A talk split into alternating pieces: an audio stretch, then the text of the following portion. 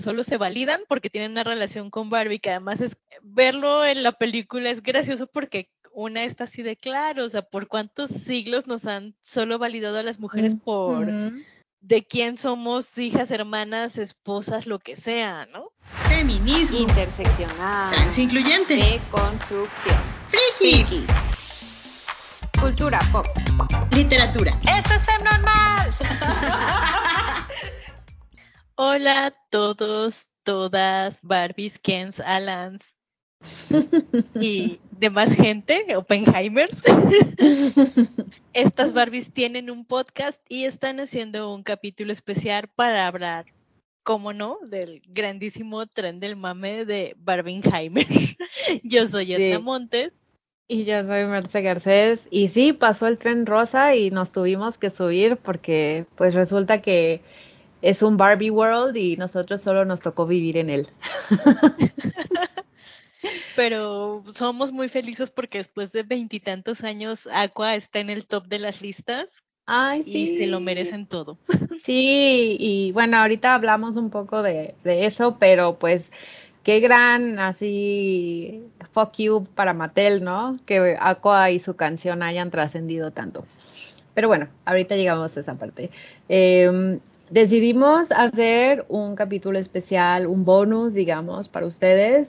Saben que ya terminó nuestra sexta temporada, pero el hito cultural en que se ha convertido Barbenheimer nos llamó tanto la atención porque hay mucho que decir sobre el mensaje de la peli, el marketing detrás de ella eh, y pues la historia de Barbie en general. Sí da para un capítulo entero. Entonces dijimos, pues, ¿por qué no? Aviso, obvio, si no se han dado cuenta, vamos a hablar de Barbenheimer, entonces va a haber spoilers para las dos movies, una más que otra, obviamente, porque pues como hemos sido muy enfáticas, pues es Barbie para nosotras, ¿no? La que se lleva eh, el premio del verano. Sí, que, que, además yo tengo una queja muy de nicho, pero a veces digo, ay, es que con el marketing correcto hay tantas películas que pudieron ser Barbie. Uf, estoy, sí. estoy viendo Jennifer's Body. Sí, cañón. O sea, el equipo detrás del marketing de esta película no solo se merece un bonus monetario, merecen que les demos así como el encargo de llevar el marketing del cambio climático y, de, y del fast fashion y de la lucha contra el fascismo, porque, oh Dios mío, lo que hicieron fue de verdad revolucionario. Y suena muy chistoso decirlo porque pues es marketing, no es publicidad. Creo que nadie lo vio venir, o sea, el, el grado de intensidad nadie lo vio venir. No, la verdad es que yo no me esperaba ese grado de intensidad. Y creo que también dice mucho el hecho de que estos, estos sean los blockbusters del año, porque lo son, o sea, son películas que estaban fichadas para salir en verano, que aparte compartieron estreno y era una carrera y competencia. Es como el primer gran evento cultural después de la pandemia. Yo me acuerdo el año pasado cuando salió la de Spider-Man No Way Home, No Far From Home o No Way Home, no más, o sea, algo de home. No Esa y como que la gente regresaba al cine y se sentía así como, wow, estamos todos en el cine después de dos años. Y, y como que se sentía chido pero esto fue otro nivel. Sí, es que creo que tal como lo dices, ¿no? No hacía falta un fenómeno eh, que además, bueno, ya nos meteremos en las honduras también de las huelgas de escritores y de autores, de actores y, y todo lo que está pasando ahorita en Hollywood, pero sí hacía falta como este gran momento cultural que nos llevara de vuelta al cine, ¿no? Y no, no estas cosas raras que estaban haciendo los estudios con una especie de desesperación de sacar películas y películas y películas a ver si la gente volvía al cine, ¿no? Y que además muchas son como refritos y muy desafortunadas. Pues yo creo que ya empezamos, porque se fue la idea, a hablar ya de Barbie. Yo creo que es el tipo de historia feminista, porque sí es feminista, en el sentido que muestra muy bien las inequidades de género y las luchas y la importancia de las luchas interseccionales con una facilidad que por más que los conservadores y machitroles griten y hagan berrinches, eh, es muy efectiva y tiene mucho que ver también con la historia de Barbie. O sea, la muñeca Barbie que nació en 1959, que pues, solo era una muñeca y que después se convirtió en un parámetro social porque le empezaron a dar profesiones. O sea, esta fue la primera muñeca que tenía profesiones y obvio sus primeras pues eran eh, muy de su época, ¿no? O sea, era la Barbie secretaria, la Barbie enfermera, la Barbie reportera, eh, que... La Barbie maestra. La Barbie, maestra. Ajá, la Barbie enfermera. Y así poco a poco cada año le iban sacando y añadiendo profesiones. Incluso pues con el, con la carrera espacial salió la Barbie astronauta antes de que nos enteráramos de que en el, en el programa de la NASA desde el principio hubo mujeres. Y eso fue como a very big deal para muchas niñas, o sea, tener una muñeca que tuviera su traje espacial y, creer que podrían llegar al espacio, pues sí hizo, pues hizo de muchas niñas ingenieras. y así le fueron añadiendo eh, profesiones, o sea, ya no era enfermera, ya era Barbie doctora o Barbie veterinaria. Ya era eh, Barbie ediciones especiales deportistas, ¿no? Yo, yo tuve la Barbie gimnasta, por ejemplo pero me acuerdo que había eh, Barbie futbolista, Barbie patinadora y Barbie basquetbolista y como que eso se me hacía muy, muy chido. O sea, eran unas muñecas que literal su eslogan era sé lo que quieres ser y hasta la fecha sigue, sigue siendo así. Han tenido sus tropezones a lo largo de la historia, pero creo que Mattel ha hecho un muy buen trabajo de ir revolucionando su producto para que sí sea inclusivo. Se tardaron, sí, sí, se tardaron. Es una empresa, a final de cuentas lo que quieren es vender, porque capitalismo voraz, ¿no? O sea, no era necesario que todos los accesorios se vendieran por separado. pero pues bueno. No, pero además, este, creo que, que es importante tocar esto, ¿no? Que más allá de que nos gustó mucho la peli, de que creemos que que hace un gran trabajo explicando cosas muy básicas del feminismo en un discurso que se puede volver así súper amplio y, llegar incluso a gente que no se había cuestionado cosas del feminismo jamás. es importante saber que, pues sí, ¿no? Les, Mattel está detrás, hay un dineral de publicidad y de cosas que Mattel invirtió porque ellos lo que quieren es vender, ¿no? Y creo que la misma película hace esta sátira y lo critica muy bien, pero pues que nos guste la peli no significa que nos vamos a olvidar de todos estos fiascos que, han pasado y que van a seguir pasando, ¿no? Como este escandalazo de la Barbie de, ay, las matemáticas son muy duras, bueno, muy difíciles, que inspiró el capítulo de Los Simpson de Stacy Malibu. Ah, sí, también, Stacy Malibu.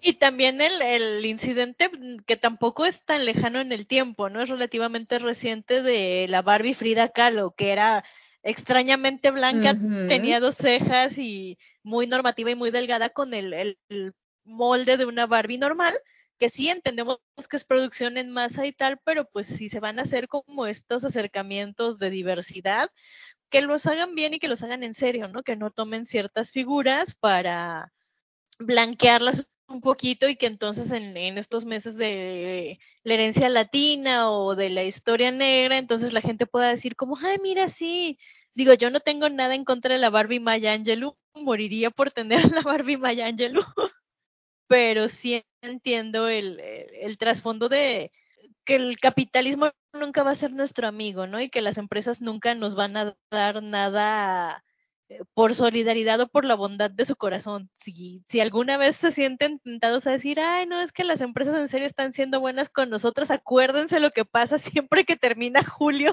y ya es primero de agosto. Sí, junio, ajá, sí. Junio, perdón, junio. sí. Pues ahora tenemos dos meses del Pride, porque Etna lo dijo. ¡Yay! ¿Por qué quedarnos en 12? que sean 12.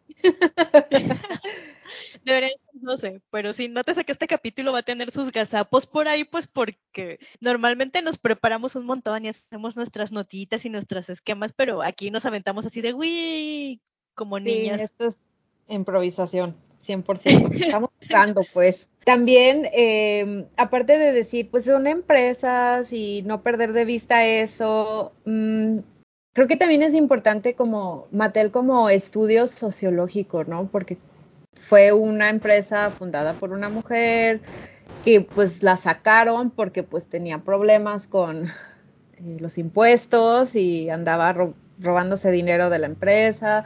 O sea, ha tenido una historia bien loca esta empresa. Como dices, no hay que olvidar que al final de cuentas es una empresa, hay personas a, a cargo. Hablando de la sátira de la película, o sea, una de nuestras escenas favoritas es cuando llega Barbie a la torre de Mattel y entra a la gran oficina donde están todos los hombres. Y, y la Barbie dice, quiero hablar con la mujer a cargo. y el, el Will Ferrell así de, ha habido dos presidentas. Y, y empieza a echarse un choro y termina con, y tengo muchos amigos judíos. y tú así de, es que así son, o sea, es una es que soy persona. papá, soy primo, tengo hermanas y muchos amigos Tía. judíos. Y sí son e- estos entes, pero hay gente detrás de esos entes que están encargados de cumplir con ciertos objetivos financieros y que no se pierda de vista que pues en el momento en que no das el kilo, la empresa te, te reemplaza sin problemas y pues así son todas, ¿no? Eh, bueno, ya, hablando ya específicamente de la película, a mí me encantó la primera escena. Yo me acuerdo que esa primera escena la sacaron como el primer teaser de la película. Yo pensé que solo era el teaser, no me imaginé que fuéramos a ver acá la Barbie estilo eh, Odisea del Espacio. y me encantó. Amé. O sea, desde el primer momento en que estás viendo la película dices, no, esto va a estar divertidísimo. Que además a mí ¿Sí? me encanta porque hay como esta queja de, de los conservadores que por supuesto salieron a quejarse de cómo las niñas van a estar rompiendo sus bebés con tanta violencia, bueno, sus muñecas bebés con tanta violencia. Ay, si las niñas son bonitas y bien portadas y yo así de que no aprendiste Mm. nada de la Barbie rarita. La Barbie rarita. Ah, sí, que la Barbie rarita simboliza tantas cosas. Ajá, y entonces ya llegamos a Barbie Land, que me encanta que sea Barbie Land y no Barbie World, porque seguro Aqua los iba a demandar a ellos. Ah, yo, yo creo que o sea, yo también creo que no, no le pusieron Barbie World por, por las asociaciones de la canción. Creo, creo que ahora que ya lo dijiste es buen momento para hablar de Aqua y de la canción hay de que hablar de Aqua. Come on, Barbie, let's go party.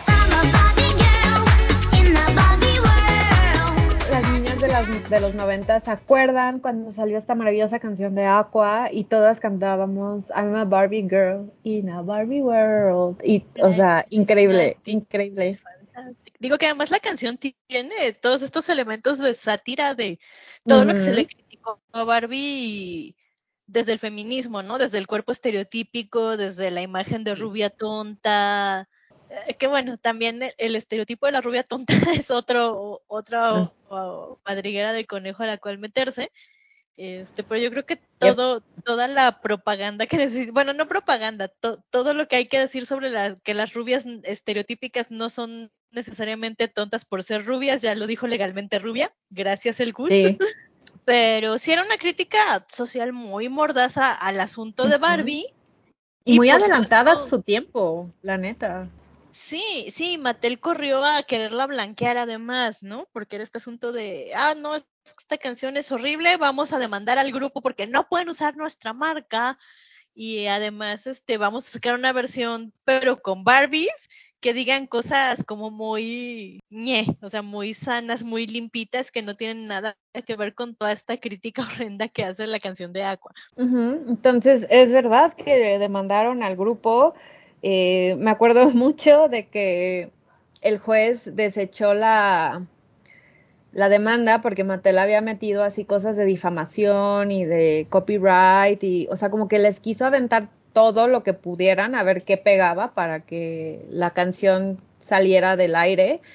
Y, como que es muy memorable la frase del juez porque literal estaban así peleándose en la corte y, y el juez dijo, no, esta es que esto es, es la, la música es está protegida por en Estados Unidos pues tienen este amendment que es el de eh, la libertad de expresión, o sea que es como una de sus cosas más importantes. Y pues hay muchas cosas que se pueden proteger y hay, y hay, como una línea muy fina entre qué califica como difamación, o sea, como que no lograron probarlo. Y la, el juez echó una super frase que hasta el día de hoy como en, entre los circuitos de cultura pop como que todavía se usa, literal les dijo, lo tengo que decir en inglés, The defendants are recommended to chill. O sea, literal les dijo chill. O sea, cálmense.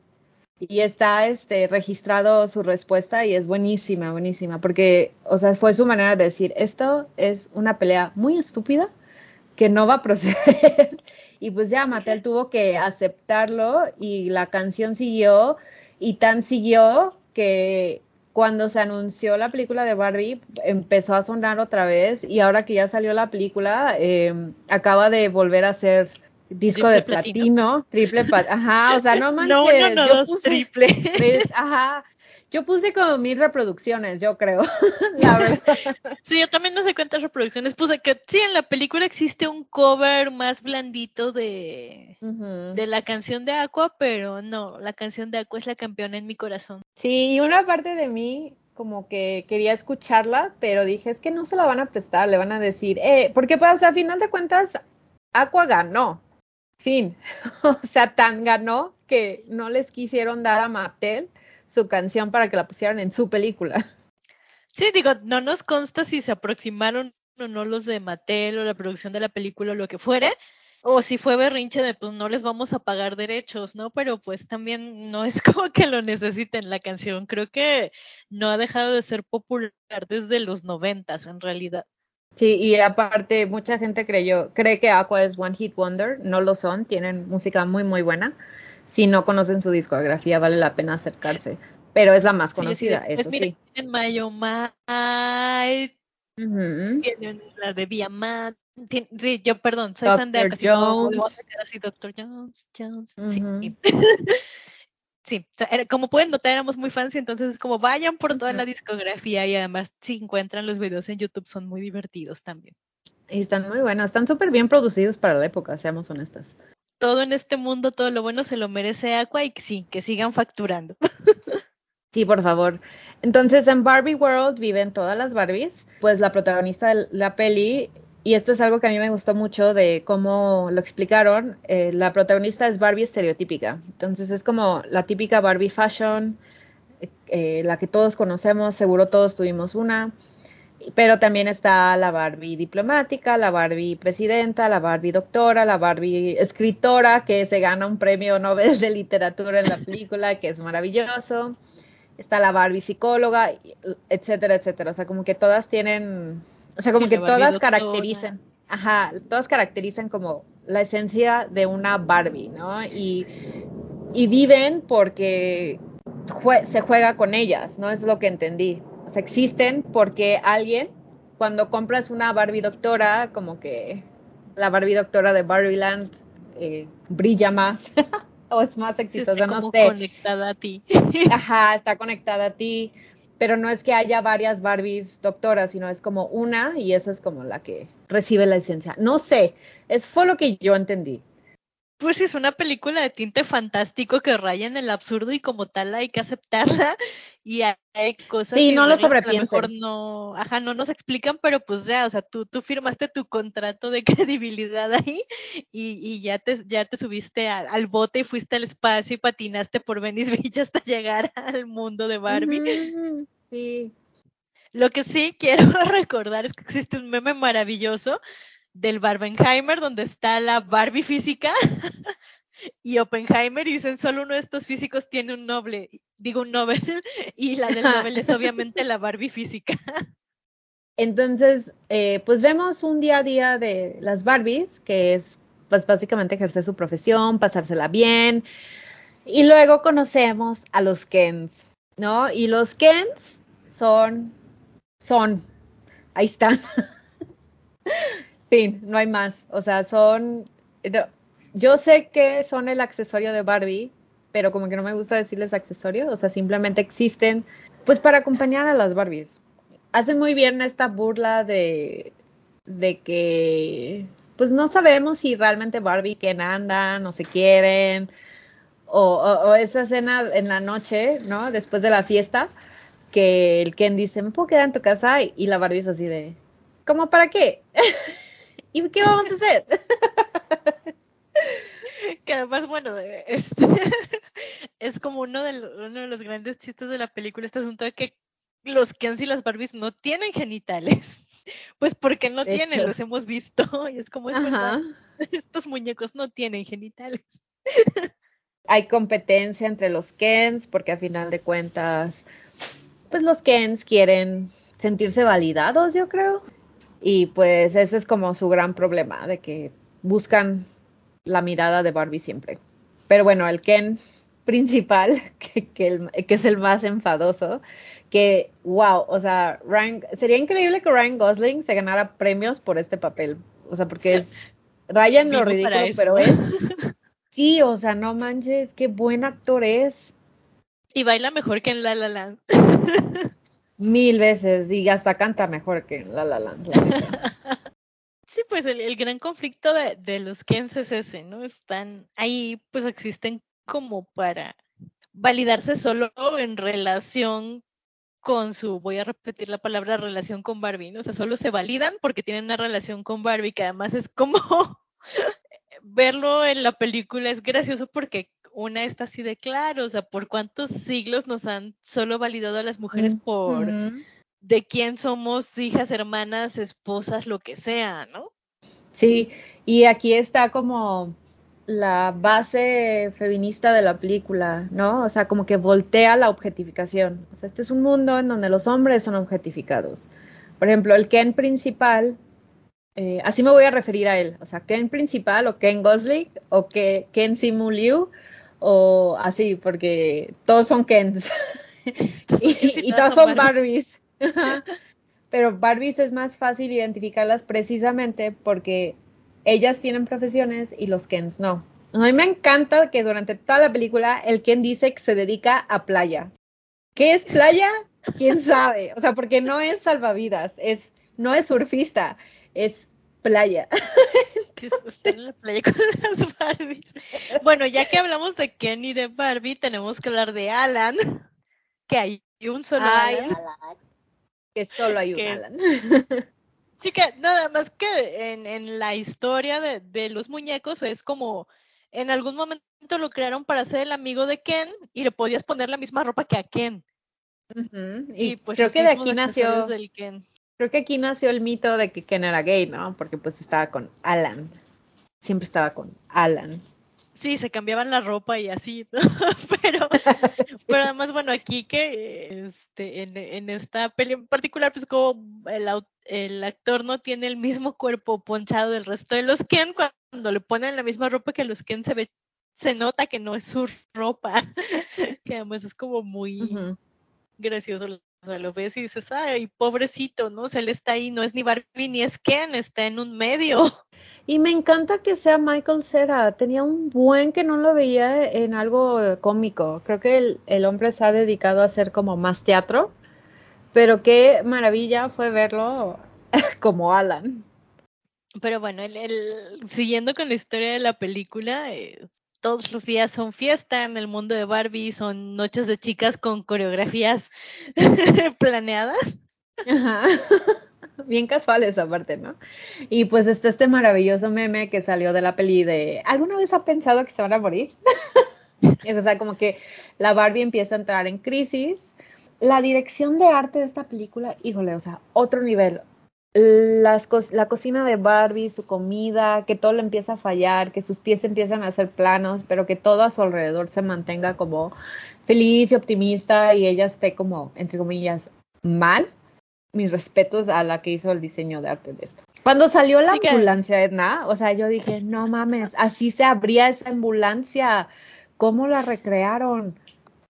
Sí, porque además en la lógica de Barbieland, pues la gente no camina, ¿no? O sea, las Barbies de su recámara flotan a la cocina y luego flotan hacia afuera de la casa porque eh, es la lógica del juego, ¿no? O sea, cuando eras niña, y, lo pienso porque lo decía Greta Gerwig y tiene razón, ¿no? O sea, no solías como la casita de los sueños de Barbie era abierta, pues no solías como hacerla que bajara las escaleras y darle toda la vuelta si podías sacarla de un lado y meterla en otro, que además es la lógica de, de siempre, incluso desde las casas de muñecas victorianas, ¿no? Que muy difícilmente los ibas a hacer bajar los escalones y podías como meterlos y sacarlos por el frente de todas las habitaciones.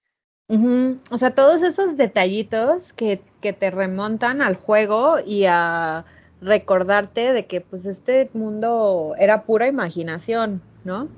Sí, que- me hicieron que increíbles. el agua es cartón y caminan sobre la Ajá. Sí, o que tienen resbaladillas en sus casas.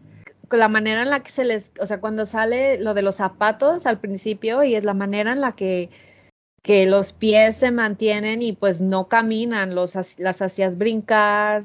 Y luego el chiste de cuando pues, tiene los pies planos, usa tacones y hace el comentario de, ay, nunca usaría tacones si mis pies fueran de- mantuvieran esta forma. Es como, pues sí, o sea, pinches tacones, la persona que se le ocurrió era basado masoquista. Pues era de la realeza, quizás sí. Sí, pero además, bueno, cuando empiezan a salir todas estas cosas mal con Barbie estereotípica, que, que en medio de la noche chicas dice, han pensado en la muerte y sus pies están planos y su día se arruina, todos le dicen, ay, pues y le hay sale algo mal en ti. celulitis. Le sale celulitis, es verdad. Y entonces ya es así como, ah, bueno, pues está algo mal contigo. Siempre que una Barbie está mal, va con Barbie rara. Chan, chan, chan, chan. Que Barbie rara también es increíble. O sea, todas tuvimos esa Barbie que maltratamos, que pintamos, que le cortamos el cabello. O sea, el hecho de que haya hecho un personaje que absorba la esencia de Bar todo el mal que le hicimos a nuestras Barbies, que voy a decir, entiendo por qué no la metieron, pero mi única queja respecto a Barbie rarita es que no estuviera quemada. Todas tuvimos una Barbie que quemamos. Sean A lo honestos. mejor ya era, tal vez ya era demasiado. Era tu- No, digo, era- hay, hay miles de cosas que podían salir mal, ¿no? Yo me acuerdo que una de mis primas tenía una Barbie, sus Barbies como que le daba ansiedad y les mordía las manos. Ah, sí, Entonces un punto, pues tenían las manitas deformes y las marcas de dientes y así, o sea, sí, o sea, hemos tenido una Barbie de juego rudo que terminó muy mal. Y ese, o sea, esos intercortes que hizo Greta de mostrar cómo, cómo las niñas juegan con las Barbies. O sea, esa escena de cuando están jugando con la Barbie rarita. Sí, sí, sí, tienen como estos, estos grandes recursos del, del juego, ¿no? Que, que además estaba viendo eh, otro análisis que hicieron de la película Raquel Castro y Alberto Chimal, que, son muy queridos en este podcast, eh, que tienen su programa en YouTube, y, y creo que viene muy a cuento decir esto, ¿no?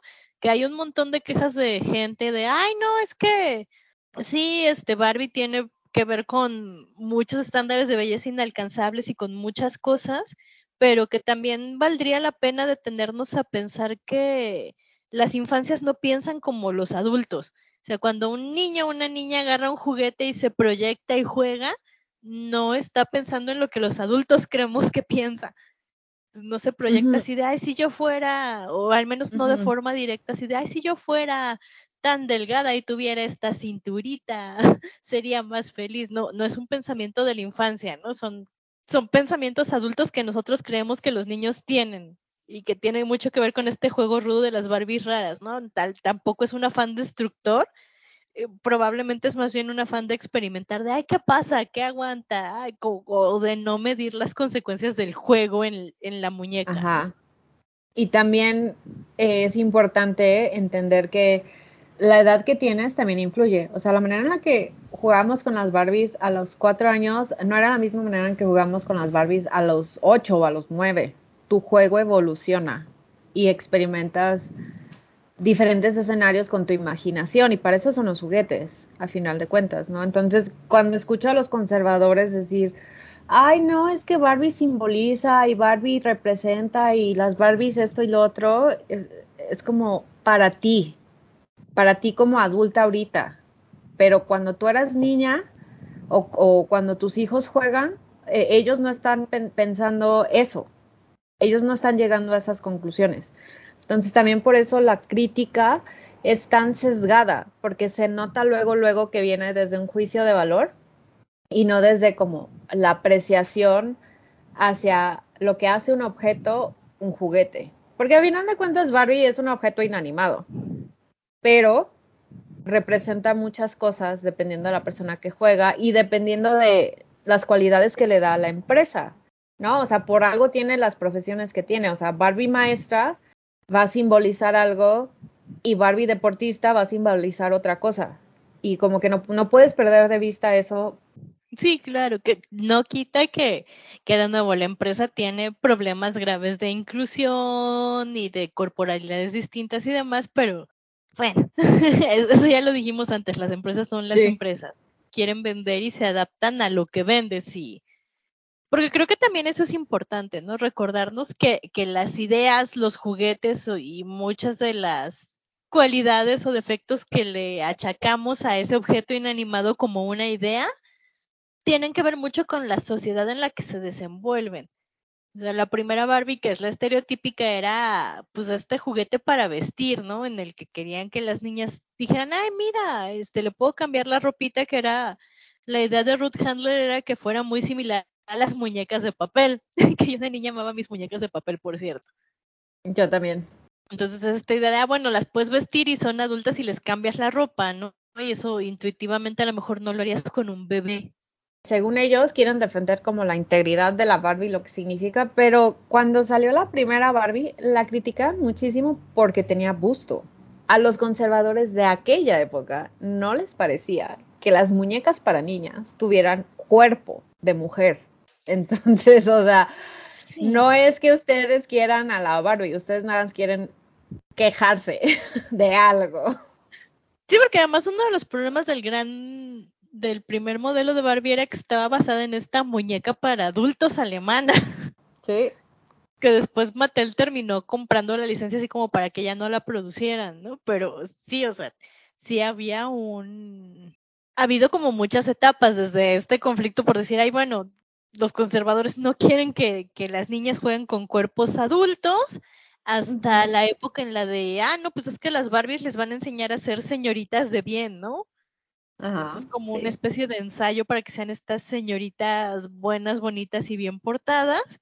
Y cuando incluso tenía estas cosas feas de que, que había unas Barbies que venían con un manual de dieta o algo así para no engordar. Uf, sí. Sí, Barbie ha tenido etapas eh, difíciles de defender, voy a decir.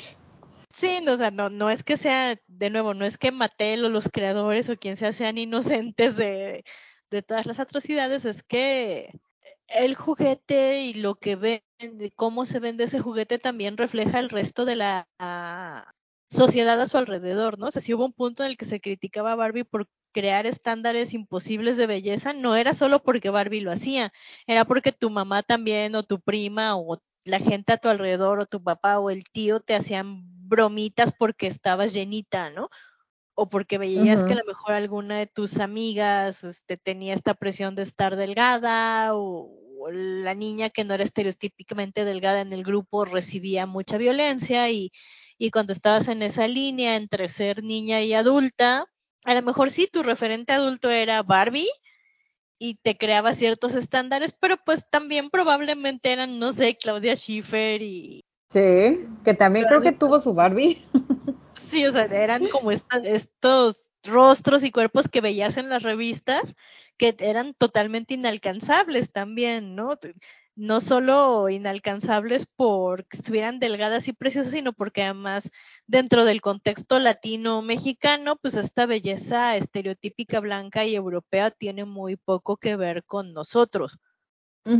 Que obviamente la queja de Bar- hacia Barbie durante muchísimo tiempo es que no era inclusiva, que eh, representaba como una especie, no quiero decir supremacía blanca, pero pues durante mucho tiempo Barbie blanca era la, Barbie blanca güera era la única disponible. Ya después, le- por los noventas, le empezaron a sacar que su amiga morena, que no era morena, que aparte se llamaba Teresa, la amiga negra, la amiga asiática, y se tardaron muchísimo, pero muchísimo en sacar otro tipo de cuerpos, y no lo hicieron hasta que la presión fue demasiado. Repetimos, o sea, una empresa vio una oportunidad. Ya ahorita, pues ya se esmeran un poco más en proponer, pero eso no significa que se nos olvida, se nos olvida como toda esta historia difícil de defender, voy a seguir diciendo, porque aparte, o sea, Barbie es adulta, la muñeca Barbie siempre fue adulta. Ya después salió Skipper, salió Stacy, que eran las hermanitas o las primas. También en la película como que hacen mucho esta sátira de pues las diferentes Barbies descontinuadas, ¿no? La Skipper que se le crece el busto, la, La Mitch que Mitch. estaba embarazada, que Eh, que ¿tú además yo tuve que- la Micha embarazada, ¿eh? Yo sí la tuve. ¿Neta? Sí. no manches. ¿Tú sabías que la que interpreta Mitch es Emerald Fennell?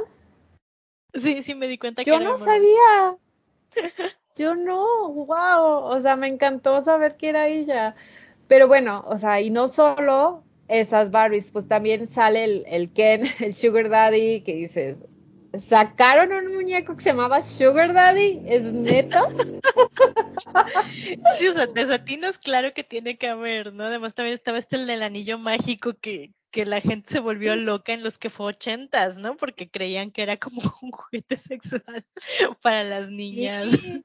Y estaba, pues esta Barbie que sale también al final, la, la que tenía la tele en la espalda, o sea, si era una tele con antena y la descontinuaron porque el, FBI o la CIA les dijo, Nel, eso se puede hackear y pueden espiar.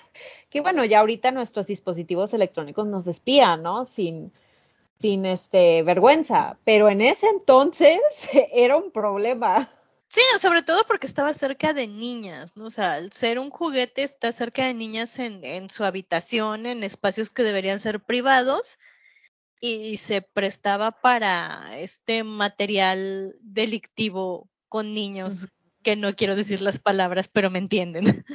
Esta película balancea muy bien esta sátira y esta crítica hacia los desatinos, pero lo hace de tal manera en donde no te, como que no te sientes mal por no conocer la historia y hasta te incita a investigar, ¿no? Para que no se te olvide que no es una empresa perfecta.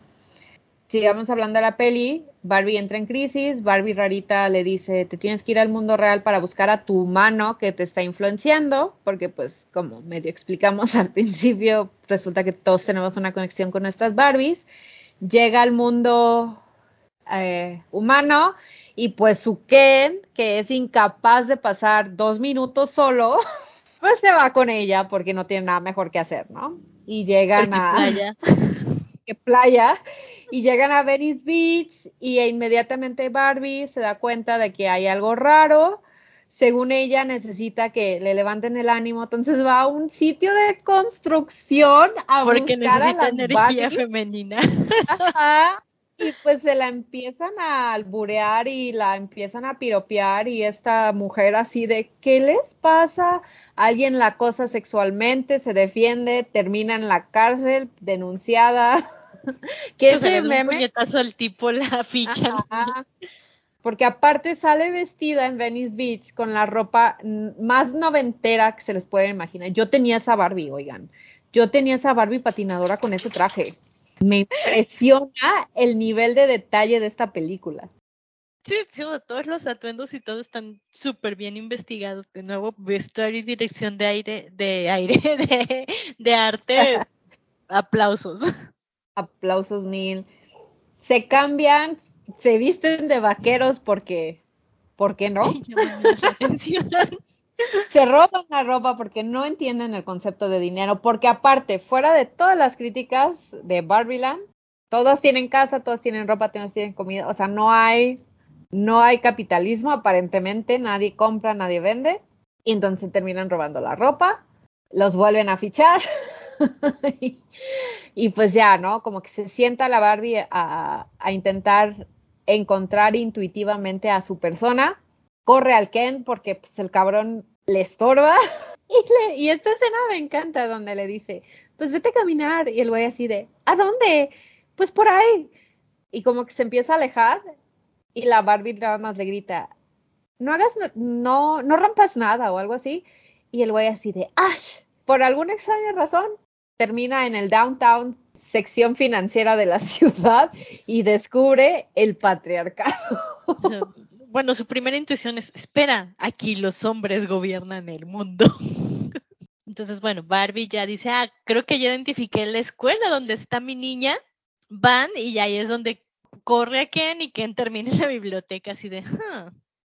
Y este, y a mí me encantó el personaje de Sasha.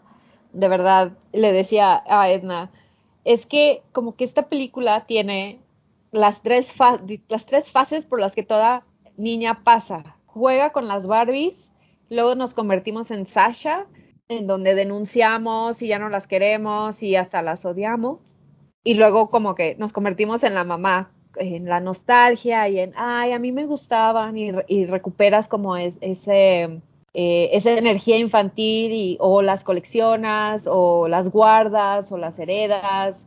Pues no me debería impresionar con la habilidad de Greta Gerwig de hilar una historia así, pero pues sí, la, la verdad sí, como que me sentí muy identificada en todo momento. Sí, bueno, el primer giro aquí viene de después de que Sasha le suelta un discurso a Barbie, es que Barbie es fascista y nos crea estándares imposibles de belleza y es todo lo peor y todo lo que está mal en la sociedad y el mundo y no empodera a nadie. Barbie le da otra crisis existencial porque ellas en Barbieland creen que ya hicieron todo, como tienen profesiones y todo, ya le mejoraron la vida a todas las mujeres que además yo creo que aquí hay una otra capa muy interesante porque Sasha es latina, no es como una mujer blanca Ujú. en el contexto gringo.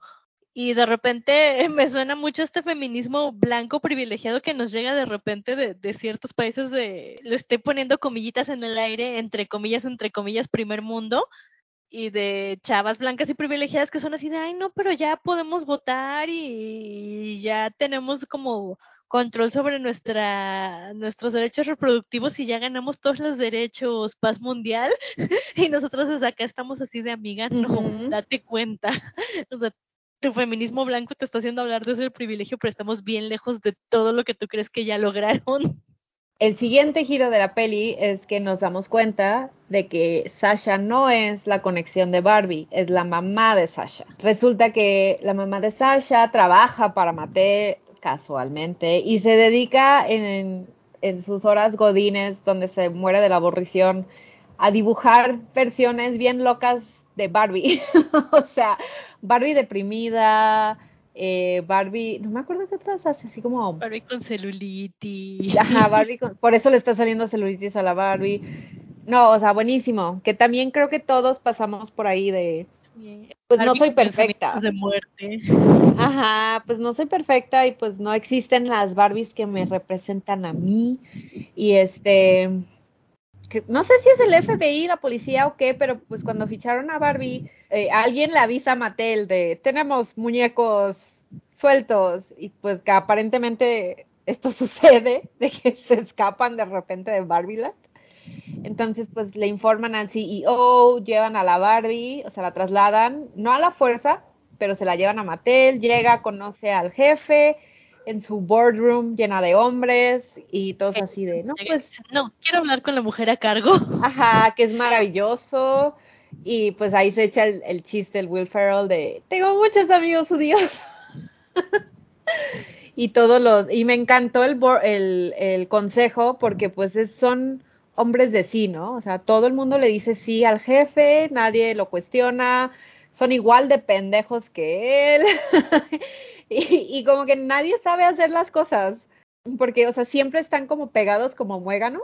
Se me hizo como un, un muy buen chiste verlos. Y pues ya la Barbie, como es inteligente, se da cuenta de que pues hay algo mal aquí, se da la fuga, conoce bien casual al, al fantasma de Ruth, pero no sabe que es el fantasma de Ruth, la creadora de Barbie. La mamá de Sasha y Sasha la encuentran, se la llevan. La mamá está todo, eso me encantó. O sea, América Ferrera es, es maravillosa y qué bueno que la metieron aquí. Este, su timing cómico es wow. O sea, va toda feliz la mamá, así de, a mí nunca me toca hacer nada, yo nunca tengo aventuras. Este, vamos a hacer esto porque qué divertido y tú vas conmigo porque yo soy la mamá. y es, es wow. Sí, pues entonces ya ayudan a escapar a Barbie, van de regreso a Barbieland, pero para esto, Ken llegó primero. El Ken estereotípico se regresó primero con un montón de libros sobre el patriarcado y caballos. patriarcado y, Y caballos, caballos. porque aparentemente, y esto es algo que le decía a Edna, yo interpreto esto, o sea, como su fijación del caballo, o sea, porque él dice, el patriarcado tiene que ver con caballos, y sí, pero no, o sea, la imagen masculina, o sea, más masculina de los masculinos, pues era, durante mucho tiempo fue el vaquero, ¿no? El, el hombre malboro, por, usar otra compañía. yo lo interpretaba como el patriarcado es un problema sistemático tan complejo y tan difícil de explicar como para alguien que no lo quiere reconocer o alguien que no lo quiere entender o alguien que no ha sufrido sus abusos, entiéndase, pues cualquier hombre blanco privilegiado, ¿no? Eh, a veces incluso unos eh, machistas de grupos minoritarios, pero mi punto es que muchas veces los conceptos los queremos simplificar de alguna manera para que engloben todo y al mismo tiempo no engloben nada, porque así son muy fáciles de hacernos creer que no existen. Entonces, por ejemplo, cuando alguien les diga, no, es que el patriarcado no existe, claro que por supuesto que no, es muy difícil refutarlos porque ellos no entienden lo que significa el problema sistemático. O sea, ya en este podcast lo hemos hablado mucho, este, y sabemos que pues no es, no es solo el hecho de que nos hayan, entre comillas, dejado trabajar. Es que asignaron trabajos femeninos y cuando una mujer se sale de esos trabajos, entonces cambian las reglas y empiezan a cuestionar su temperamento, su vestimenta, qué tan, qué tan profesional es, qué tan no, a poco vas a ser mamá, cómo no vas a ser mamá, etcétera, etcétera, etcétera. O sea, como que es un problema sistemático que sin importar por dónde lo intentes y la película hace un gran trabajo con el speech de la mamá de Sasha diciendo, es que tienes que ser perfecta, pero al mismo tiempo no puedes ser tan perfecta. O sea, no hay manera de ganar y eso es el problema sistemático. Entonces, que el Ken diga, es que el patriarcado tiene que ver con caballos, es su manera de intentar este justificarlo para que digamos, ah, pues es que los caballos son inofensivos y pues ya no me gusta porque no se trata de caballos realmente. Entonces, este, no era lo que, no era lo que yo hice, no era lo que yo quería.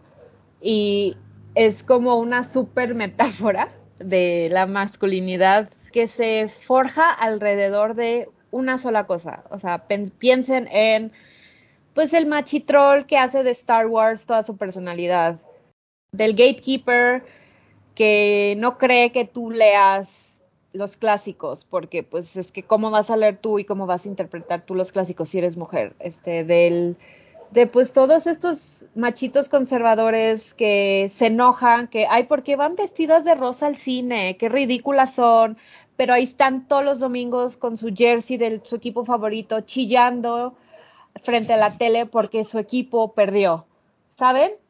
Es una gran metáfora. Entonces, de ahora en adelante, el patriarcado es sobre caballos en este podcast. Y al rato les compartimos el meme de ¿es esto el patriarcado? Y el que enseñando un caballo. Sí, está buenísimo. sí, es que además los memes de esta película nos dan mucha vida. Han salido muchos memes muy buenos. Pero bueno, el caso es que como Ken llegó primero y ya impuso el patriarcado en Barbieland, ahora ya no hay casas de los sueños y ahora todos los Ken se apropiaron de las casas de las Barbies. Doyo, doyo, casa house. Ya tienen Gran su doyo, casa house. Grandes memes esos también. que es bueno, pues esta casa así como desordenada, de mal gusto, muy como el, el clásico man cave que ves en las series y en las películas gringas, ¿no? Pues ya, ahora las Barbies están totalmente a bordo del patriarcado y van por ahí todo el día llevándole su cervecita y solo viviendo alrededor de sus Kens. Que es la objetificación que todas conocemos. También tiene esta capa de cuando naces, creces, vives en un sistema patriarcal donde no te dejan jamás cuestionar nada o no tienes elementos para cuestionar porque ni siquiera te das cuenta de, de que existe el patriarcado y que hay otras opciones pues claro, o sea, colaboras en eso porque te dijeron que ese es tu lugar en la vida y no, no se te ocurre que pueda ser distinto, ¿no? Hasta que finalmente tienes elementos para cuestionarlo y decir, espérame, ¿qué está pasando aquí? Que es como, eh, lo explica súper bien la mamá de Sasha, así de, oh no, es como cuando colonizaron a los nativos y no tenían este, defensas contra el sarampión y todos murieron. así de, pues sí, O sea, no sabían de lo que, no sabían de lo que les estaban hablando, no, no tenían las herramientas para defenderse y pues, pues les lavaron el cerebro, como suele hacer el patriarcado. América Ferrari y Sasha vienen del mundo real y ellas sí ya tuvieron tiempo de cuestionarse, vivir, sufrir, padecer el patriarcado. Eh, América Ferrera se avienta este discurso del que habla Merce, que es maravilloso, básicamente en el que resume que las mujeres no podemos ganar, ¿no? O sea, ti- tienes que decir que quieres estar delgada, pero en un peso saludable, pero sí tienes que estar delgada porque si subes de peso entonces hay algo mal contigo y no importa lo que hagas, nunca puedes ganar, ¿no? Eh, las, los únicos que sobrevivieron al patriarcado son pues los, los juguetes descontinuados que viven en la casa de Barbie Rarita y Alan. Que en aretes mágicos y el que en Sugar Daddy. Sí, y ah, te faltó mencionar la pedrada que nos cayó. Este, ah, claro, es que cuando Barbie, cuando Barbie tiene su crisis existen, su, su como quinta crisis existencial en esta película y se avienta al suelo, así de, no, me voy a quedar aquí y no voy a hacer nada hasta que alguien más re- responsable que yo venga y lo solucione. Y como que se deja caer como, como todas dejamos caer a nuestras Barbies, ¿no? De lado, así. Y llega el comercialazo de la vida. Sale sale el comercial de la Barbie deprimida, sí. que llora y tiene crisis de ansiedad y ve por séptima vez Orgullo y Prejuicio, la miniserie de la BBC de 1995 hasta quedarse dormida. Y ahí sí me sentí personalmente atacada. Dije, oigan, de mí no van a estar hablando, ¿eh? Porque aparte, cuando salimos, me acuerdo que me dijiste, no puedo creer que pagaron los derechos de la serie para que saliera el Hugh Grant ahí. Digo, el Colin Firth ahí. Colin Firth. Sí, ese güey y, y Emma Thompson. ¿Qué nivel de detalle, en serio? el despotricar de no puedo creer que pagaran los derechos para que saliera justo esta parte en la que Mr. Darcy y Colin Firth se le está declarando a Lizzie Bennett y le dice, ay, es que tu familia es horrible y ya saben la clásica así de, ah, nuestra unión es totalmente desaconsejable, bla, bla, bla, bla, bla. Y además, Sí. este, ahí Lizzie Bennett es Jennifer L, que, es, que no es tan conocida por acá, o sea, como que ha hecho muchas cosas, pero no es tan conocida acá, ¿no? Pero la- el despotricar viene de que en realidad es una serie muy difícil de conseguir, o sea, no está en ningún streaming, la tienes que rentar, comprar, pagar en algún lugar, porque de verdad así, en, es- en esta era del streaming en, en la que en teoría tenemos toda la mano, no es cierto, esa serie es la joya de la corona y es muy difícil de encontrar. En la oficina, me acuerdo que estábamos discutiendo precisamente de eso y yo decía, es que me sentí atacada porque esa serie y no sé qué, y me encanta esa serie. Y todas, por to- la todas mis compañeras de trabajo son más chicas que yo. Y todas así de, ay, no la he visto, medio he visto la versión de Kira Knightley nada más, pero no la he visto completa. Y yo así de, ¡ah! Y yo así de sacando las recomendaciones. Y tienen que ver esta adaptación de Jane Austen y esta y Emma y no sé qué y no sé qué. Y sí, me sentí doblemente atacada. Sí, pues es muy crisis de mujeres en sus 30 y de específicamente Orgullo y Prejuicio Ajá. 1995. Sí.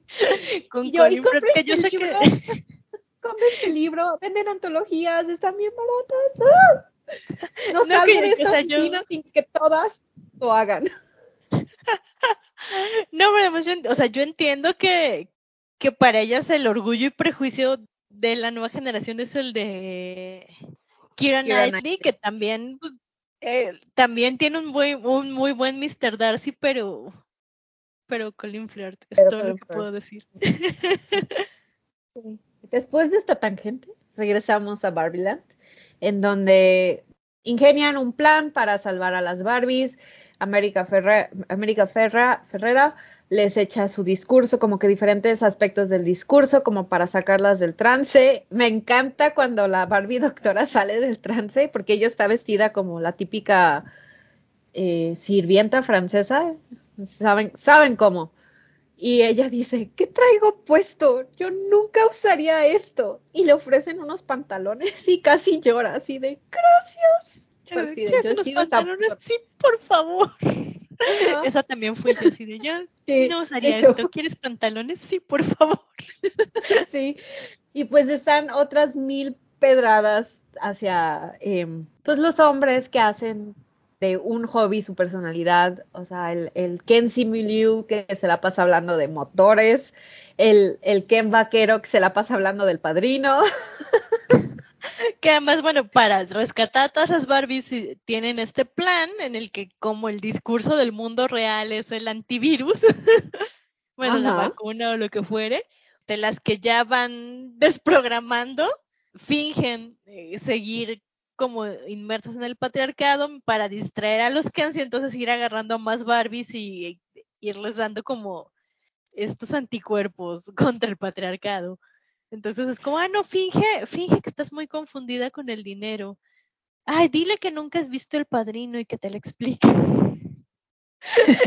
Cuando le quita los lentes a la otra Barbie de, ay, me siento muy fea, y le quitan los lentes que trae pues así de, ¿ves? Y es así de, ¿cuál estereotipo de los noventas? Ya sin lentes, todos somos, todas somos hermosas. Esta gran risa en la sala y que nos siga dando risas porque son como estas iteraciones diarias que todas sufrimos de que nos man expliquen todo o que nos macho expliquen todo. Es como, Ajá. Antes no le dijeron a una, sonríe. Ay, sí me hubiera dado un chingo de coraje, pero me hubiera cagado de la risa también. bueno, pero es que son Barbies, siempre están sonriendo. Siempre estás sonriendo. Buen punto. no lo había pensado así. El punto es que rescatan a las Barbies. El gran plan de los Kenes era cambiar la constitución para crear un Ken Kendom en lugar de la Barbie, o sea, como un Kingdom, Kendom, en lugar de la Barbieland. Y este lo logran porque pues los Ken se distraen. El último, como el último madrazo que les dan es que Barbie le pide a Ken que le cante y le canta su balada horrible por cuatro horas. Y luego todos están en la playa porque beach y este y como que las Barbies empiezan como que a, a darle su atención, ni siquiera es ligar, o sea, le empiezan a dar su atención como a otro Ken para que les den celos. Y termina la pelea de los Kens en este gran número musical que es increíble, que agradezco que Greta Gerwig lo haya metido. Mis respetos a todos los actores que se echaron la coreografía porque es maravilloso. Very fussy, muy este West Side Story, muy Hollywood clásico, muy agradecida, cinco estrellas, excelente servicio. Sí, muy Jan Kelly estaría orgulloso. Sí, que además termina en esta, en que los Kens en vez de pelearse se abrazan y es como nadie nos comprende. Sí, y este al final pues ganan las Barbies porque los Kens se distraen. El, el, último gran chiste de este es que pues los Kens dicen, no, pues es que la verdad queremos que nos empiecen a tomar un poquito más en cuenta, porque no nos dan un asiento en la Suprema Corte, que es toda femenina, y la Barbie presidente dice, no, no puedo hacer eso, pero pues si alguno de ustedes quiere ser un juez menor, y pues los Kens así bien emocionados, y la voz en off de Ruth Handler dice, y así es como los Kens empiezan a lograr la misma cantidad de poder que las mujeres tienen en el mundo real. la carcajada de la vida. Sí, porque además antes, bueno, bueno, no, no, sé si es antes o después, como que ya me perdí en el hilo, pero ah, también está este, esta balada de Ken cantando a, a Maten, uh -huh. que es como su canción de la friend zone, de es que yo amo a Barbie, pero Barbie me tiene en la friend zone. Y pues ya llega el CEO de Mattel, ve que todo se solucionó, América Ferrera pichea la idea de Barbie ordinaria, no le gusta, y su CFO le dice, eso nos va a hacer un chingo de dinero, y el jefe de Mattel dice, me encanta. Básicamente una empresa siendo una empresa, capitalismo forzado, fin. Sí, no, y también está Barbie estereotípica diciéndole que no, oye, pues perdóname por haberte tratado mal y darte por sentado, pero la neta es que no estoy enamorada de ti tampoco. Chan, chan. Uh -huh. Y como que tú eres suficiente, descubre quién es Ken, porque Ken es, pero es que somos Ken y Barbie. Sí, y ella así de, bueno, pues descubre quién es Ken por sí mismo. Puedes tener más personalidad que patriarcado y caballos. Sí, y you are Kenough. Que es la Claro que gran no. frase. Es que Que en sí, o español sea, pusieron eres suficiente y me gusta de todas formas. es un muy buen mensaje de eh, tu relación no te define, tus amistades no te definen, tú te defines. Cada quien se debería dar la oportunidad de descubrir quién es, no solo como persona, sino que te gusta, que no te gusta y tener eso bien definido. O sea, no eres, no eres una cosa, no eres patriarcado, caballos y playa. Puedes ser más. Puede ser lo que quiera hacer. ser lo que quiera hacer. Ahí metieron el slogan otra vez. Y pues de luego viene la última crisis de Barbie.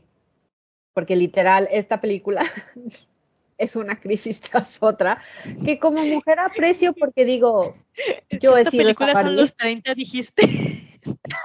algo así. Esta película es este, lo que yo viví entre los 28 y los 30. Así, las dos caídas de lado, así de no. Ajá, así de, no, un adulto tiene que solucionar esto. Yo soy el adulto. Eso es esta película. El- la, gran, la crisis final de Barbie también va de la mano con la crisis de Ken, donde dice, pues es que yo soy Barbie estereotípica, o sea, yo literal, lo único que tengo que hacer es verme perfecta y bonita, yo no tengo una profesión, pues yo quién soy. Y aparece la- el fantasma de Bruce Handler y pues ya, ¿no? Se echa otro speech maravilloso de, no, pues tú puedes decidir ser lo que quieres ser, puedes ser sol, o sea, ser, puedes existir, puedes ser mujer y ya con eso es suficiente. Tiene este como maravilloso montaje de donde empieza a sentir como, no sé si todas las niñas del mundo, todas las mujeres, pero sí siente como un tipo de energía femenina de que, o sea, las madres, ser madre es suficiente, ser este cuidadora es suficiente, ser niña es suficiente, que a mí se me hizo maravilloso y pues le dan chance, como toda buena película de fantasía, de ser humana. The Good Place dijo, I did it first. Sí. No, pero además también eh, creo que es importante regresarnos como a una escena justo cuando llega Barbie al mundo real, está teniendo una de sus primeras crisis en una parada de autobuses y ve a una señora anciana Ay, y le dice, eres preciosa. Y la señora le dice, yo lo sé. Que además a mí me enternece mucho porque no sé, como que vienen ella todas las abuelitas del mundo. Cuando ves toda, todas estas ideas de, de vida femeninas en, en los cortes que hace, porque le dice Ruth Handel, bueno, no te puedo dejar ser humana, así como mm, mi conciencia no está tranquila si no te muestro lo que significa ser humano, ¿no? Pero además de, de- del ser suficiente y de la vida de las mujeres, también tiene mucho que ver con que pues, nos vamos a morir, ¿no? O sea, es como, no sé, yo, yo, yo, so- yo soy este, la persona que siempre está pensando en la muerte de mi grupo de amigas, que también siempre están pensando en la muerte. Pero creo que al final de cuentas esa es la esencia humana, ¿no? Decir, ah, bueno, somos mortales, ¿no? Tomar esta conciencia de que te vas a morir y eso es lo que hace que vivir valga la pena. O sea, vivir es suficiente porque te vas a morir y eso es lo único que no puedes solucionar, que no puedes evitar, contra lo que no puedes hacer nada. No dejen que Elon Musk los engañe, él es sobre caballos. Sí, y la película termina con uno de los mejores chistes que no vimos venir. Yo juraba que Barbie se iba a inscribir en la uni. Me acuerdo que tú dijiste, va a buscar ah, trabajo. va a buscar trabajo, pero que la hayan llevado al ginecólogo, wow. wow. Porque sí, o sea, con la pena, machitroles. Tener útero es una cosa que se tiene que atender constantemente. O sea, no es fácil tener útero, hay muchos problemas que, pero bueno. Eso, es un rant para otro día. eh, este gran paso en el que su cuerpo ya es el de una mujer de verdad, ya no es el de una muñeca, ¿no? O sea, ya no es esta muñeca que es de plástico que no tiene genitales, ya tiene unos genitales que tiene que atender. Nos hizo sentir muchas cosas esta peli, nos hizo reflexionar, pensar. Pues también hay muchas interpretaciones. Yo creo que ha- habrá miles y miles de artículos, ensayos, estudios sociológicos de todo lo que presenta esta peli, pero a nosotras nos dejó como muy de buenas. Nos reímos muchísimo. No- Nos dio un buen de gusto ver todas nuestras reflexiones de vida en una pieza de arte comercial, porque la verdad, si lo piensas bien, principios de los 2000, esta película hubiera sido muy diferente. El hecho de siquiera sé que, si lo habrían hecho. Ujú, o sea, el hecho de que se produzca, se produjo, que le, que le dieron control creativo a Greta Gerwig, que hizo la historia que ella quiso hacer, que le metió todos los elementos que quiso, todas las reflexiones, porque, porque, o sea, es una película de estudio grande que tuvo un chingo de financiamiento, no solo para producirla, sino para el marketing, regreso al marketing que fue increíble. El hecho de que hayan respaldado esta película es en sí un acto revolucionario y suena muy triste decirlo en 2023, pero es que la realidad es que seguimos sin tener una buena variedad de películas que sean, eh, que se centren en personajes femeninos. O sea, Barbie tiene un, este, una relación amorosa, pero porque la obligan. Pero ella no es su relación amorosa. Ella tiene que encontrar quién es. Y luego su, su Ken tiene que encontrar quién es, ¿no? El Ken pasa un arco de desarrollo impresionante también y que a final de cuentas representa diferentes tipos de masculinidades y los Kens también representan o ayudan a representar diferentes tipos de relaciones entre hombres, que, es muy importante, que casi no vemos. O sea, estas no serán relaciones sanas, pero tienen el potencial de ser sanas. Y eso también se me hace muy chido. Sí, digo, estaría muy interesante saber los, los hombres que no salieron enojados, ofendidos y ultrajados de Barbie, sus opiniones, pero sí, o sea, yo sí he tenido como estos comentarios de los hombres en mi vida de, oye, es que sí es cierto, ¿no? O sea, los Ken solo viven en función de, de las Barbies en esta película, pero eso significa que ellos tampoco tienen relaciones profundas, ¿no? Porque las que tienen no solo profesiones, sino como amistades más profundas, se cuentan cosas, comparten sus mundos interiores, eh, tan limitados como la película los pueda mostrar son las Barbies, ¿no? Los Ken solo están ahí buscando la atención de las Barbies y playa. Entonces, playa, después de este todo. número musical, cuando se rompen un poquito ellos también es como, oye, pues, ajá, o sea, pod- sí podemos ser amigos, sí podemos tener relaciones profundas entre nosotros que también es lo que Alan representa en buena parte de la peli, ¿no? Este, este hombre que no se halla ni con unos ni con otros. que Es como Sí, no es y estereotípicamente masculino dentro de este mundo, pero tampoco es una mujer. Ajá, pero aparte lo que a mí me encanta de Alan es que a final de cuentas él termina siendo un aliado. Sí, por eh, casi obligación, porque no lo quieren ayudar a escapar de Barbieland. No es un buen aliado, pero es un aliado a final de cuentas. Sí ayuda, sí contribuye, sí apoya a las Barbies, porque él sabe que, o sea, no beneficia en nada que los Kens estén al poder. Entonces, en un mundo lleno de Kens también está chido ser un Alan. Y, es válido, ¿no?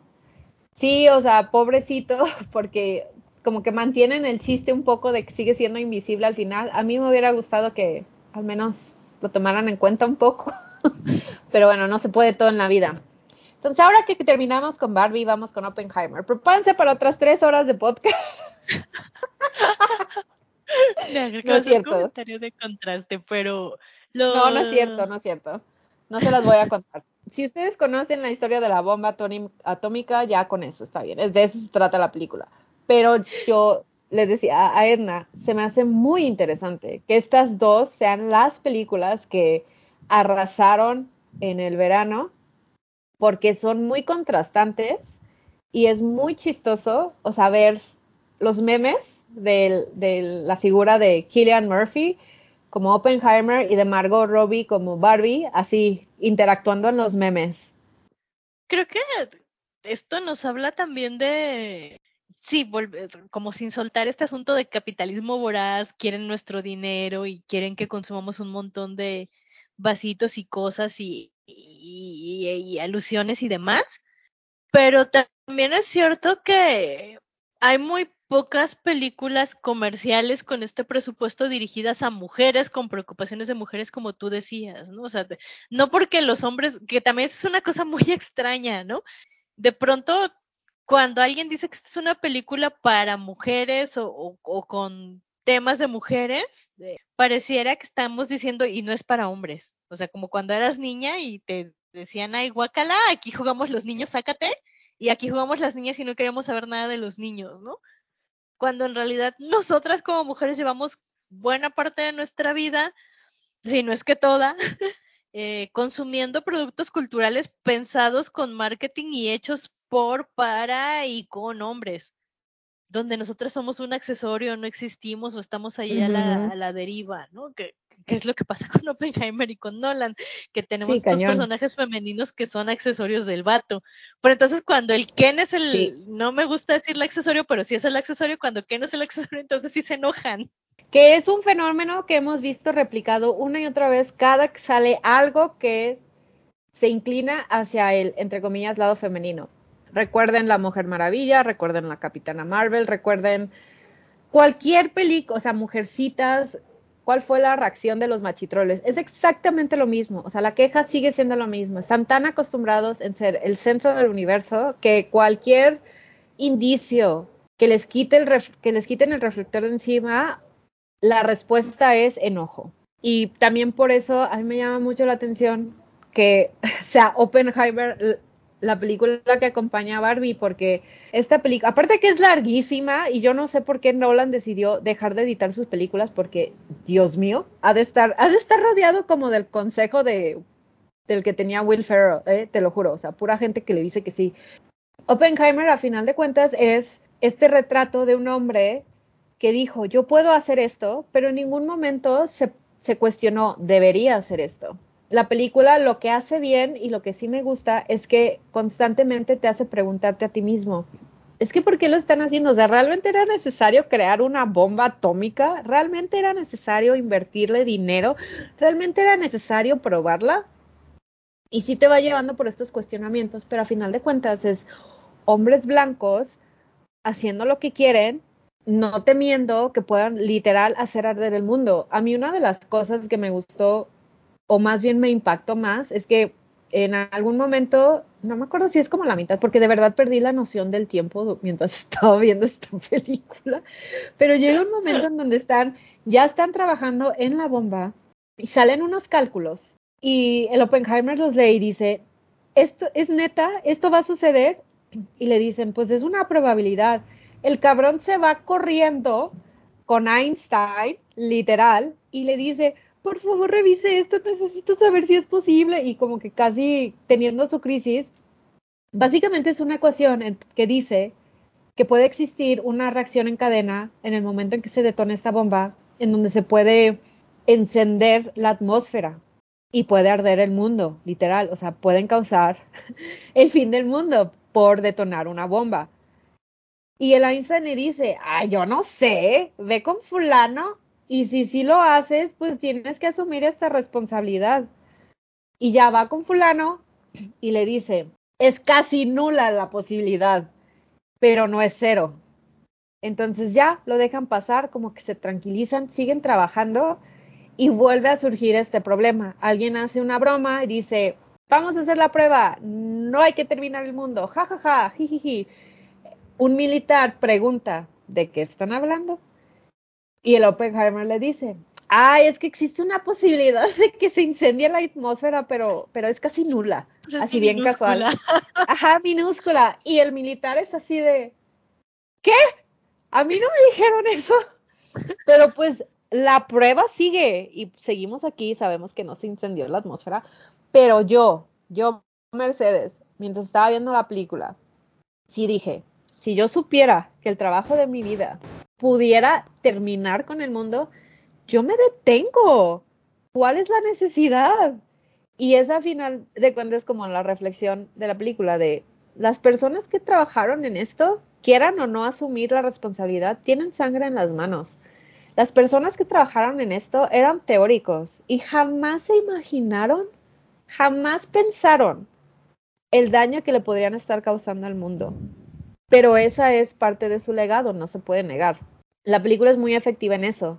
Pero repito, es hombres blancos privilegiados saliéndose con la suya cada vez. Sufrió, sí sufrió, fue una persona compleja, claro que lo fue, pero no quita que este, este fue el momento en donde las armas nucleares entraron al mundo, fueron posibles. Y no solo eso, se siguen buscando maneras de volverlas más efectivas, hacerlas este, más este, letales y más cabronas.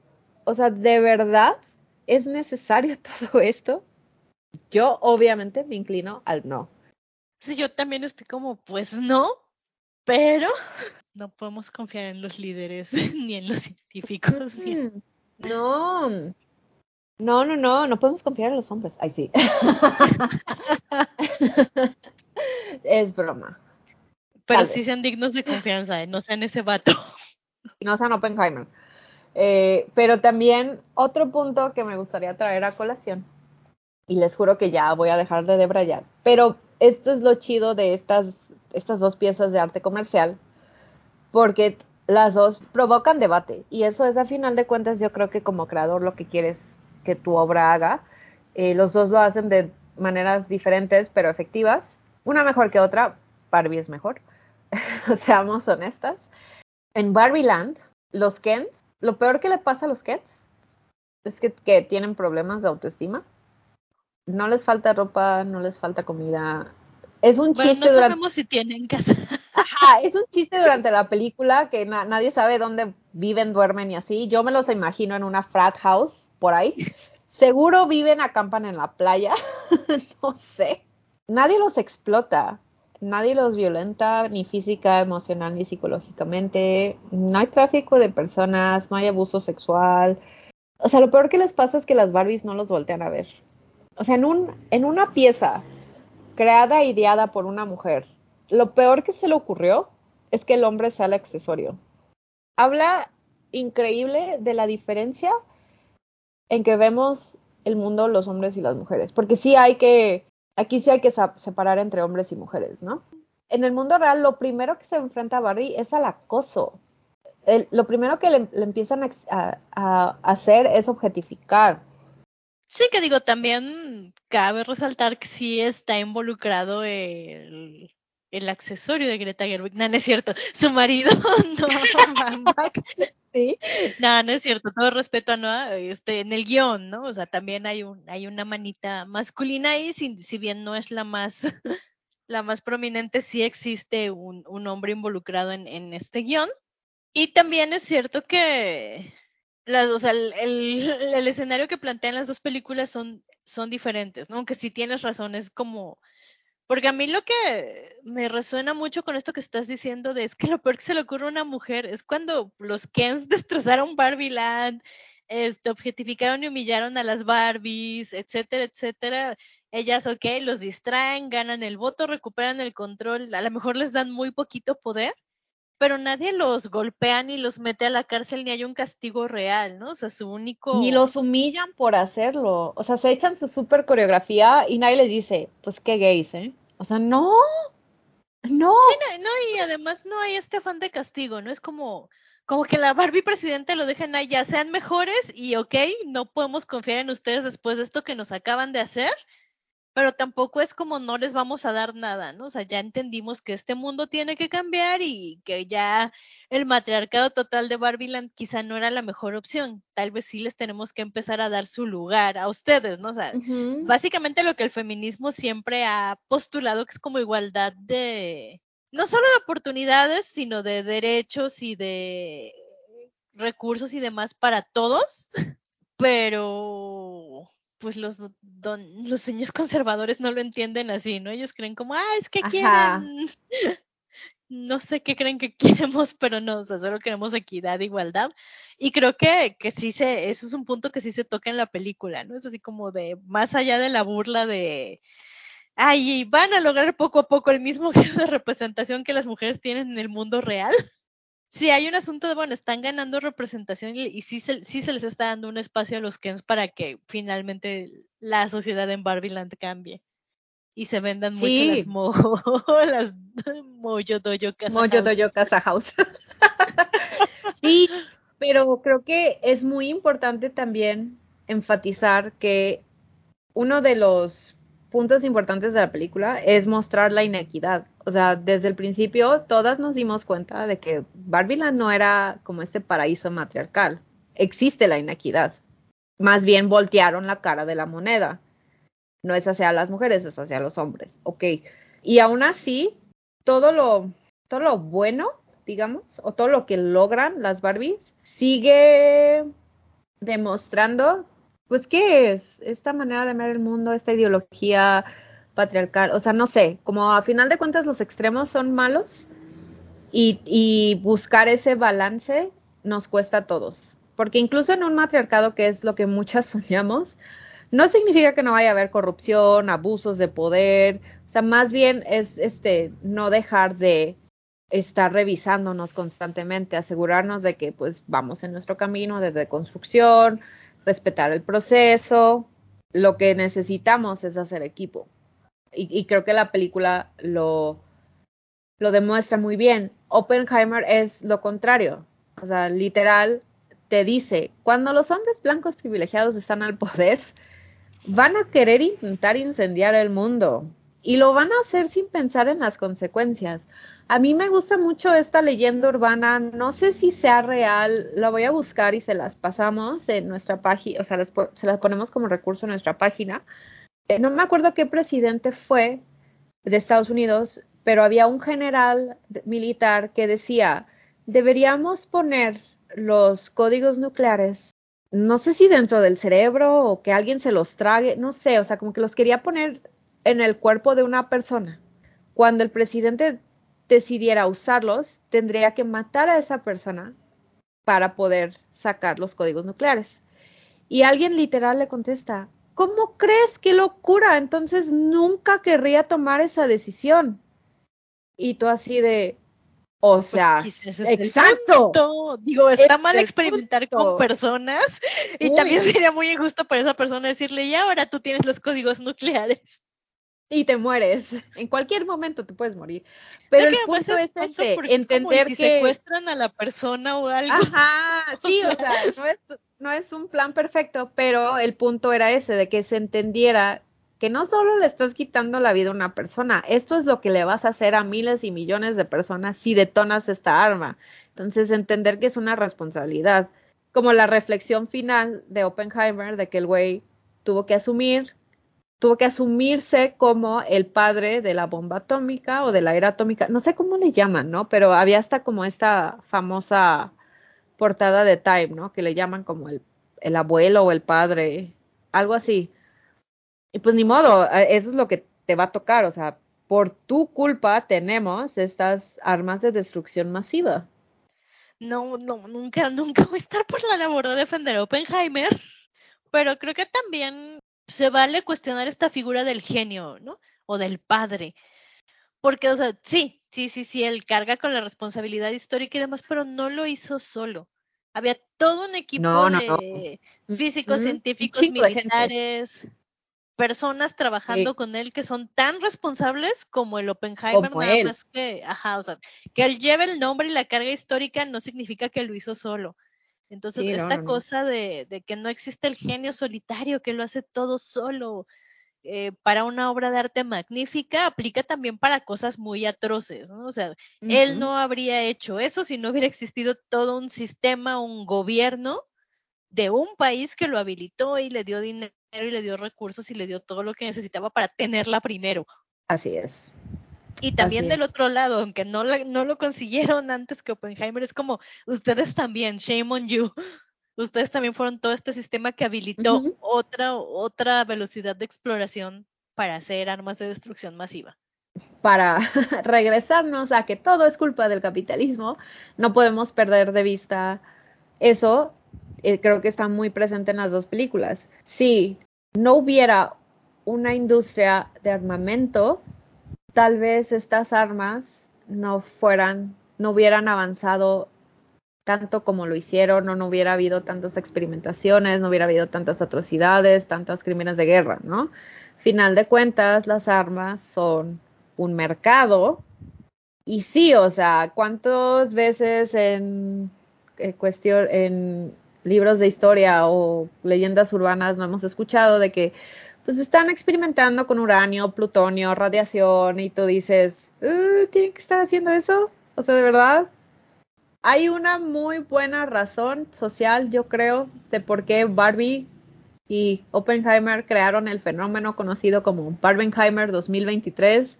Gente más inteligente que yo ya sacaron así sus análisis, ensayos, que se me hacen maravillosos, ¿no? Que sean estas dos películas repetimos, para Fem Normal, Barbie ganó.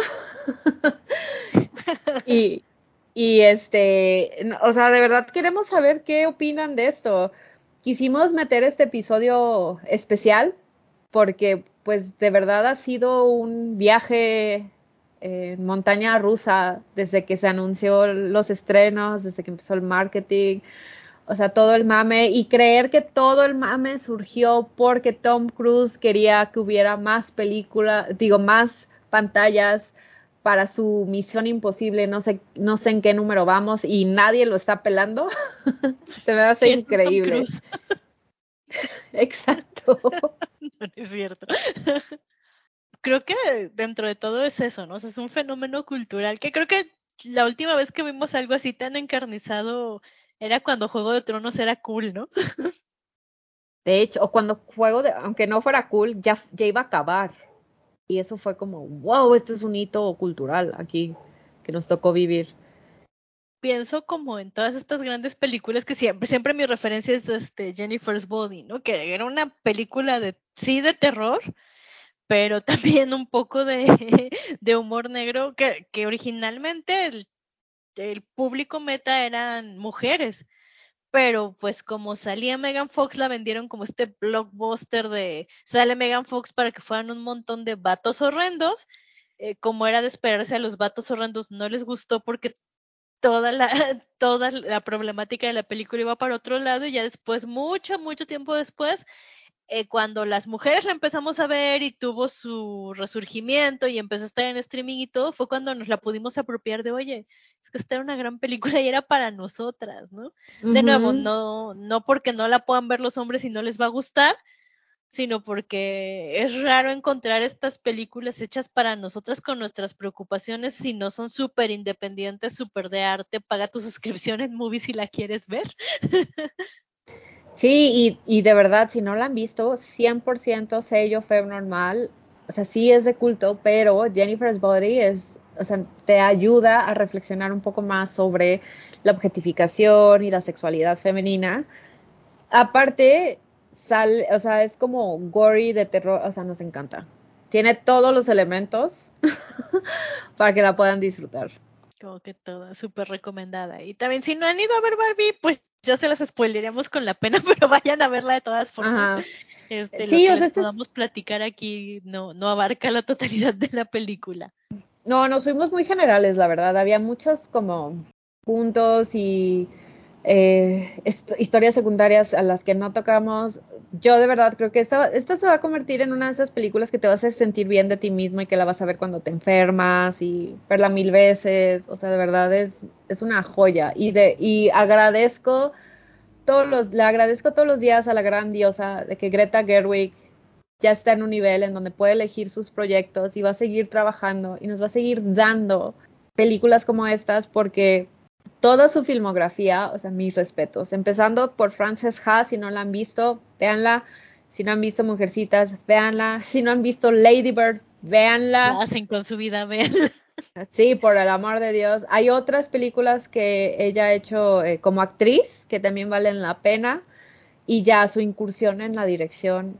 Vivimos en un gran momento. Necesitamos que Greta Gerwig tenga un Oscar de directora. Necesitamos que Greta Gerwig ya la empiecen a tomar en cuenta porque dice mucho del patriarcado lleno de caballos que a una mujer blanca privilegiada no la tome ni siquiera en cuenta para estas premiaciones. De nuevo, o sea, no es que yo confíe mucho en los Oscars, pero pues hay dos directoras que han ganado. Eh, Bigelow por la de... Ah, se me fue el nombre de la peli. La de eh, la hora más oscura, ¿no? Ujú. No. Y así ¿se de llama así? cómo se... ¿Dónde está? Ah, no, se me fue. Así les ya ven, no traemos guion, ahí, ahí perdonen. Mm, mm. Y la de Nomadland, que son como las más recientes. Pero es que también es como el chiste de Mattel, ¿no? O sea, hemos tenido dos mujeres directoras. Y una estuvo casada con un judío, no es cierto. Eso es mentira, ¿eh? Sí, no, no, Pero no. pues por poco lo Este, dicen. La directora de Nomadland es Chloe Zhao. que Ujú. no fue hace poquito, ¿no? 2020. Sí, hace dos, tres. Sí, no, 2000, 2020, porque fue como el año que los Oscars casi se cancelan por Sí, la pandemia. La pandemia fue. Pero sí es como, bueno, en toda esta historia me niego a creer que solo dos directoras hayan hecho un trabajo de calidad, pero eh, para eso regresense a nuestro capítulo sobre premiaciones y cómo el sistema está arreglado y es imposible ganar. Sí, América Ferrera ha entrado en la conversación. Este capítulo se extendió un poquito, no importa, era especial. Aprovechen porque nos vamos a escuchar hasta noviembre. Cuando venga la serie, Phil, chan, chan, chan, chan. Sí, así es. O sea, de verdad, muchísimas gracias por, por subirse al tren con nosotras. y de verdad, déjenos sus comentarios. Díganos qué fue lo que más les gustó de Barbie. Si la quieren ver, no la quieren ver. ¿Se echaron el, el double feature Barbie, Barbenheimer? ¿O solo vieron Oppenheimer? ¿Y por qué? Este, si se sacaron foto en la caja, mándenosla. Si se fueron al cine vestidos de rosa, qué chido. Si fueron Barbies góticas porque no tienen ropa rosa, nos identificamos También. con ustedes, todo está bien. Sí. Sí, y de verdad, muchísimas gracias por seguir aquí con nosotros. Y también gracias por sus cafés, gracias por visitar nuestra página femnormal.com, gracias por suscribirse a nuestros eh, correos, lista de correos, se agradece mucho de verdad. Y pues nos vemos en unos meses. Cuídense, bye. Es un podcast producido por Edna Montes y Marcia Garcés. Encuéntranos en Facebook e Instagram como Fem Normal y en YouTube como Fem Normal Podcast. Nos encantará saber de ti. Si quieres apoyarnos para seguir produciendo este podcast, puedes invitarnos a un café. Busca el link en la descripción del podcast.